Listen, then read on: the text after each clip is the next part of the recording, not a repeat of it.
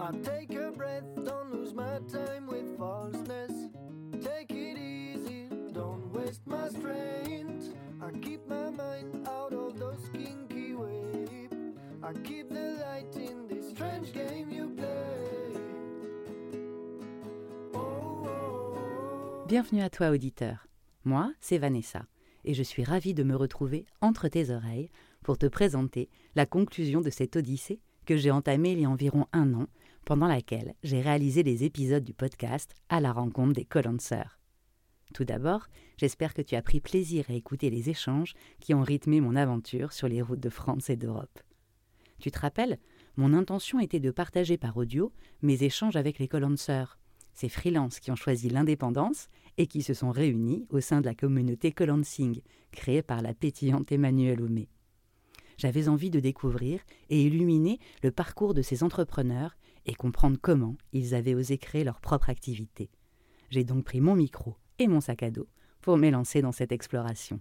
Tu ne t'en doutes peut-être pas, mais quand j'ai entrepris ce projet, je traversais une période de transition et je m'embarquais dans la création d'un premier podcast.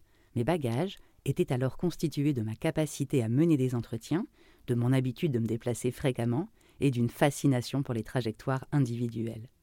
Maintenant que cette aventure est achevée, je peux te dire que les miroirs tendus par l'expérience des autres m'ont vraiment permis de cheminer et d'accomplir ma quête.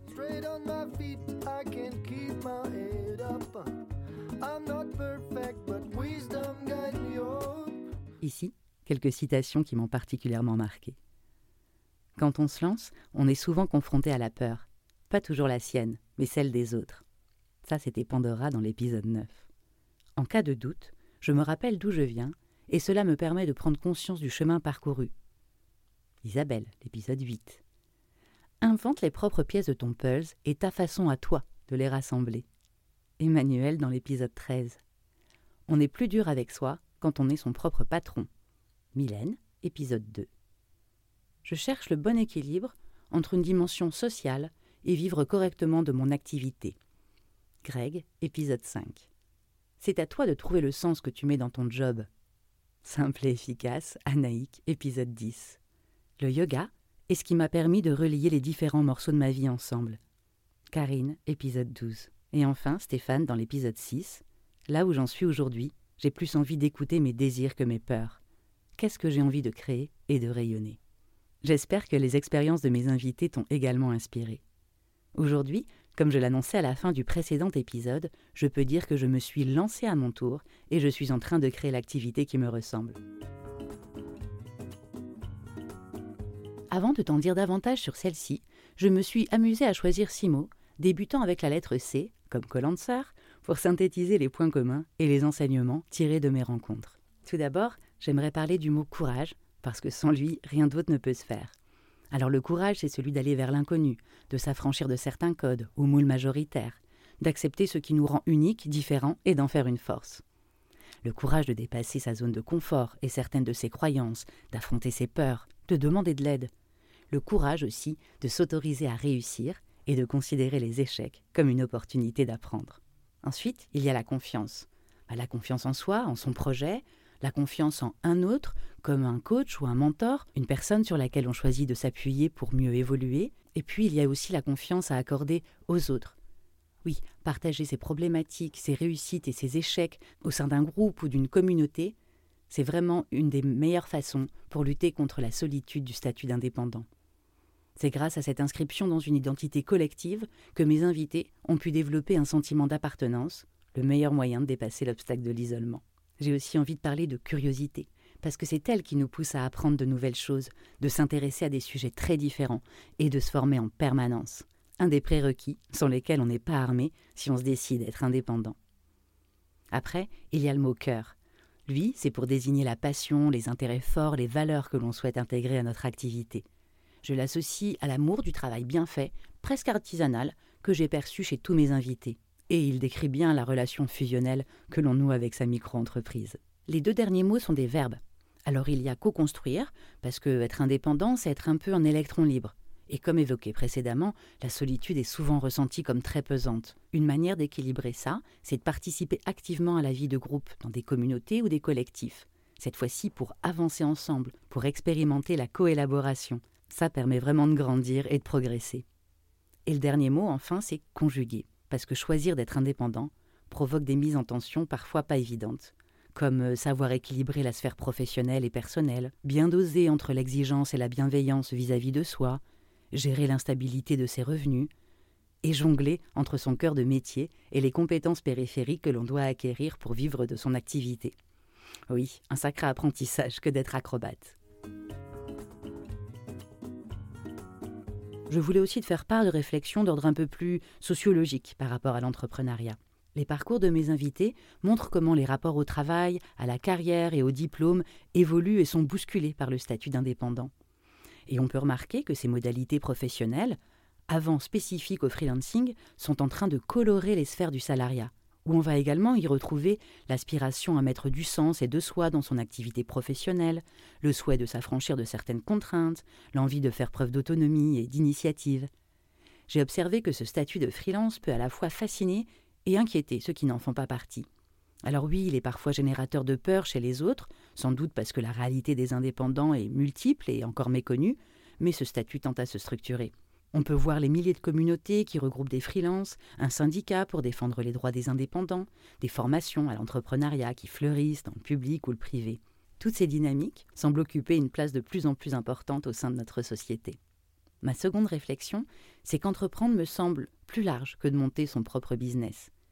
Étymologiquement, le mot entrepreneur date du XVIe siècle et il contient les notions de risque, d'aventure, de saisir des opportunités. Les personnes que j'ai rencontrées répondent à cet état d'esprit, mais beaucoup d'autres aussi, sans être forcément labellisées entrepreneurs. Je pense à ceux qui décident d'entreprendre un projet personnel, comme euh, cultiver son jardin, son couple, sa famille, devenir responsable de sa santé ou de son environnement, ou encore à ceux qui savent se montrer créatifs et entreprenants au sein de leur mission, qu'ils soient fonctionnaires ou salariés. Et bien sûr, j'ai envie d'évoquer ici tous ceux qui réalisent un podcast. Me concernant, le podcast a été le support audible d'une étape de ma trajectoire, et j'aimerais lui rendre hommage. Ce format et cet écosystème m'enthousiasment énormément par la vitalité et la créativité qu'il autorise. Il redéfinit des codes et des espaces d'expression. L'audio est l'outil idéal pour faire entendre des voix sur des sujets qui nous touchent, tant pour le lien émotionnel qu'il dégage, le rapport intime tissé avec la voix, que pour son usage pédagogique. C'est pourquoi j'ai choisi une activité qui consiste à produire des contenus audio et écrits, une association que je trouve très complémentaire, autour des parcours de vie. Alors c'est un vaste sujet qui a la particularité d'être partagé par chacun d'entre nous. En effet, quelle que soit notre place dans la société, l'ensemble de nos possessions, réalisations et réputations, nous possédons tous un parcours de vie, et celui-ci a un impact au-delà de notre propre personne. Il y a deux thématiques qui m'intéressent plus particulièrement. La première, ce sont les parcours de transition de ceux qui souhaitent vivre différemment, ce qu'ils mettent en place pour aboutir à ces changements et le sens qu'ils donnent à leur déviation. La seconde, ce sont les liens entre des trajectoires et les territoires. Comment des gens et des territoires se réinventent? Je m'intéresse plutôt aux territoires ruraux parce que les centres urbains bénéficient déjà d'une grande visibilité et que la vie à la campagne revient un peu sur le devant de la scène, sans doute en raison du contexte de crise sanitaire et écologique, mais la vie à la campagne, ça draine encore beaucoup de stéréotypes et de folklore. Et je crois aussi en l'idée que la ruralité peut être synonyme de terre de solidarité et de vivre autrement. Elle reflète également une curiosité personnelle vis-à-vis des écolieux et ces expériences de vie alternatives que j'explore actuellement. Alors voilà, finalement, l'ensemble de mon projet m'a inspiré au point d'opérer le virage vers une vie pleine de sens. Je m'autorise à ne pas me laisser définir par une seule case et je suis très heureuse d'avoir réussi à rassembler les propres pièces de mon pulse. Même s'il reste du chemin, j'envisage avec joie de pouvoir me dédier à toutes ces activités, les rencontres qu'elles occasionnent et le rôle qu'elles me permettent de jouer. Celui de recueillir et de diffuser des récits qui sauront circuler des oreilles au micro en passant par le cœur.